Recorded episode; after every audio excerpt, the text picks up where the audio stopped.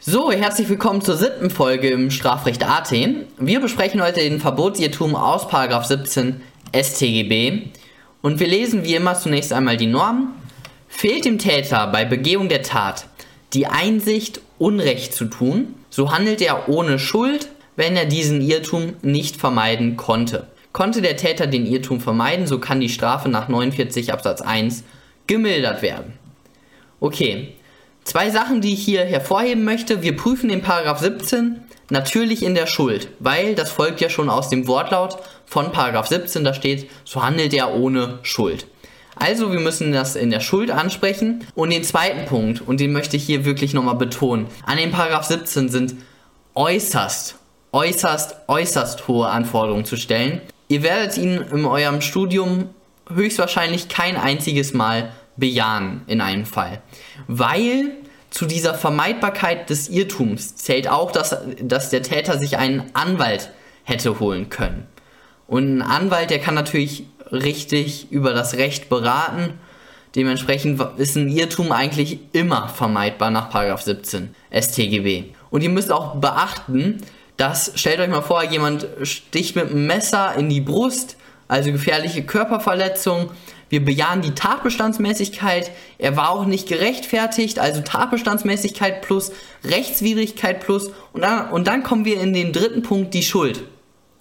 Und dann sagen wir, ja, Paragraph 17, er konnte das, er konnte hier, er hatte hier nicht die Einsicht, Unrecht zu tun.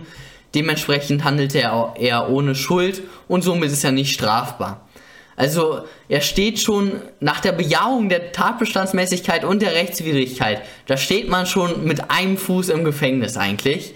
Und dann kommt eben dieser Punkt der Schuld und da sagen wir, ja, er, er hatte hier nicht die Einsicht, Unrecht zu tun und dementsprechend handelte er nicht schuldhaft und somit ist er nicht strafbar wegen äh, gefährlicher Körperverletzung. Das ist natürlich eine sehr starke Rechtsfolge und dementsprechend müssen wir eben mit dieser, mit dem Paragraph 17 sehr restriktiv umgehen.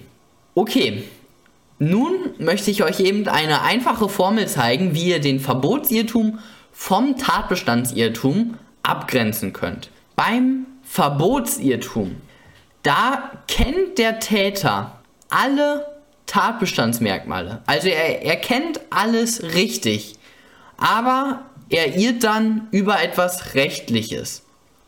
Das ist der Verbotsirrtum. Und beim Tatbestandsirrtum, da kennt er nicht alles, alle objektiven Tatbestandsmerkmale. Er kennt nicht alles. Er kennt nicht den, den ganzen Sachverhalt. Und dann liegt ein Tatumstandsirrtum nach 16 vor und dann irrt er über etwas Tatsächliches, nämlich über den Sachverhalt. Also, das ist die wichtige Unterscheidung zwischen diesen beiden Irrtümern. Kommen wir dann zu einem Beispiel.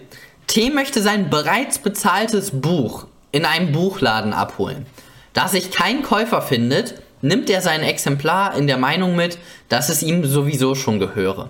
Auf dem Weg zum Parkplatz fällt ihm das Fahrrad eines Kommilitonen auf, der ihn den ganzen Tag genervt hat. T lässt deshalb die Luft aus dem Reifen des Fahrrads. Am Fahrrad des Kommilitonen befindet sich keine Luftpumpe und da es bereits Abend ist, ist auch keine Gelegenheit ersichtlich, den Reifen wieder aufzupumpen. T ist da, dabei davon überzeugt, keine Sachbeschädigung zu begehen, da er den Reifen ja weder beschädige noch zerstöre. Strafbarkeit des T. Also wir haben hier zwei Tatkomplexe, einmal den Tatkomplex des Buches und einmal den Tatkomplex über das Fahrrad. Fangen wir mit dem Buch an. Tatbestand, objektiver Tatbestand ist gegeben mit der Wegnahme einer fremden beweglichen Sache. Dann kommen wir zum subjektiven Tatbestand. So, und wir müssen uns fragen, hatte der Täter hier Vorsatz, als er das Buch ja, entwendet hat oder weggenommen hat? Und hier kommt wieder das, was wir in einem vorherigen Video beim Vorsatz schon besprochen hatten, nämlich die Parallelwertung in der Laiensphäre. Wollte, wollte der T jetzt hier das Buch wegnehmen? Ja klar. Aber wusste er auch, dass es sich um eine fremde bewegliche Sache handelte. Also das Wissenselement ist hier problematisch und es handelt sich bei dieser fremden beweglichen Sache um ein normatives Tatbestandsmerkmal. Dementsprechend müssen wir hier die Parallelwertung in der Laiensphäre anwerten. Wusste T jedoch, dass er eine fremde bewegliche Sache wegnahm? Das ist die Frage. Und die müssen wir nach, der, nach dem rechtlich-sozialen Bedeutungsgehalt, also der Parallelwertung in der Laiensphäre beurteilen. Und hier würden wir jetzt verkürzt sagen, hier gilt das Trennungsprinzip und das Trennungsprinzip, das ist für einen Laien nicht erkennbar. Also, wenn man einen Kaufvertrag abschließt, wird man natürlich noch nicht automatisch Eigentümer des Buches, sondern es bedarf noch eines Verfügungsgeschäfts nach 929 BGB. Sowas kann ein Laie nicht kennen und dementsprechend fehlte ihnen hier, fehlte dem T hier die Kenntnis über einen Tatumstand.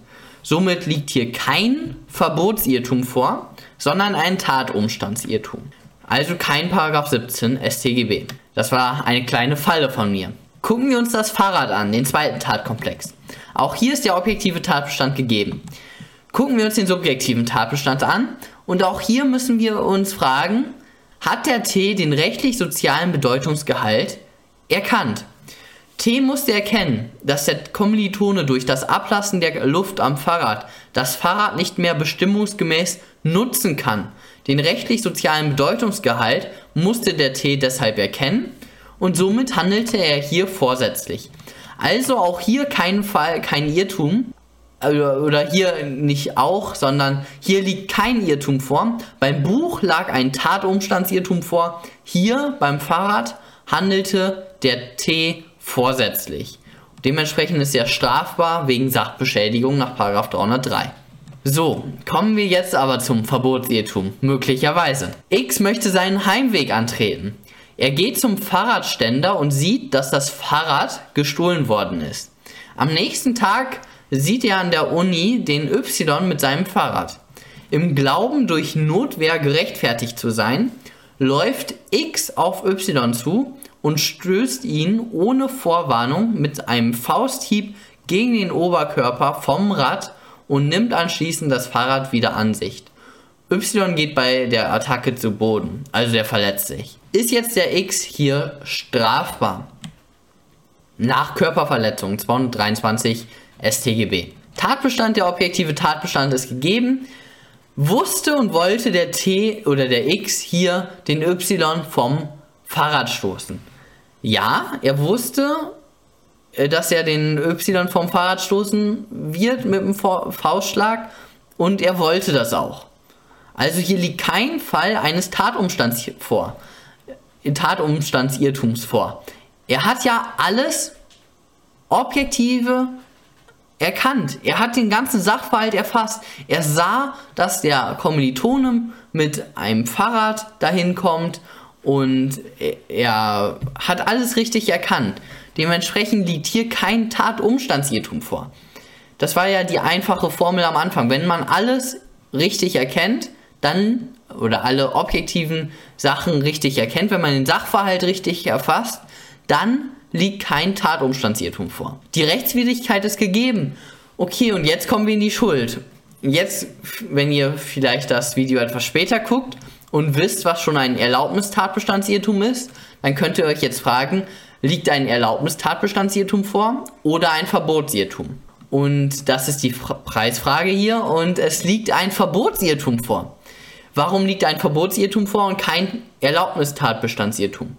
Weil der Täter kennt alle Umstände des objektiven Tatbestands, daher liegt kein Tatumstandsirrtum vor. Und das zweite, warum liegt kein Erlaubnistatbestandsirrtum vor? Weil der Täter erkennt den Sachverhalt hier richtig.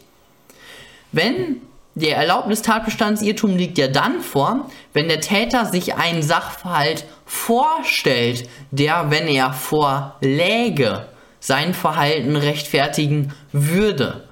Und hier erkennt ja er, der Täter ja hier den Sachverhalt komplett richtig.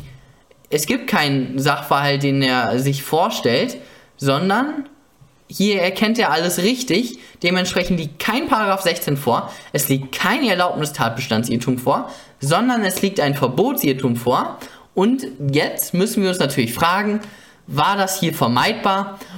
oder nicht. Und natürlich, ich habe es gesagt, im Zweifel solltet ihr immer annehmen, dass es vermeidbar ist. Und so ist es auch hier.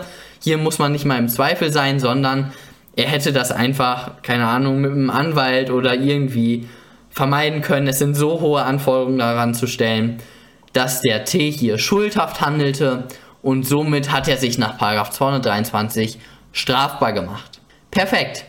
Hier nochmal der Erlaubnistatbestandsirrtum.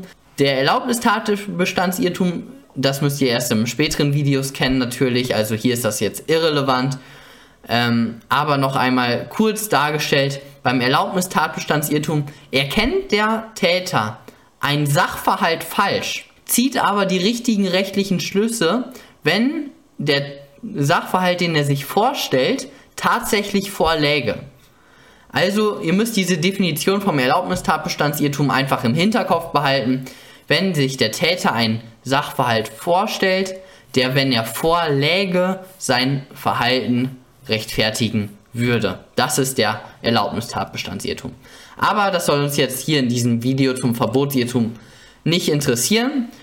Also, ihr habt gesehen, die einfache Formel, wenn er alles tatsächliche richtig erkannt hat, dann kommt Paragraph 17 in Betracht, weil dann irrt er über rechtliche Sachen, über rechtliche Voraussetzungen. Wenn er nicht alles tatsächliche richtig erkannt hat, dann irrt er über tatsächliche Umstände und dann kommt ein Paragraph 16 in Betracht und wenn er sich einen Sachverhalt vorstellt, der, wenn er vorläge, sein Verhalten rechtfertigen würde, dann liegt ein Erlaubnistatbestandsirrtum vor.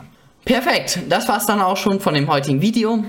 Wir sehen uns beim nächsten Mal. Kommentare könnt ihr wieder da lassen. Bis dann.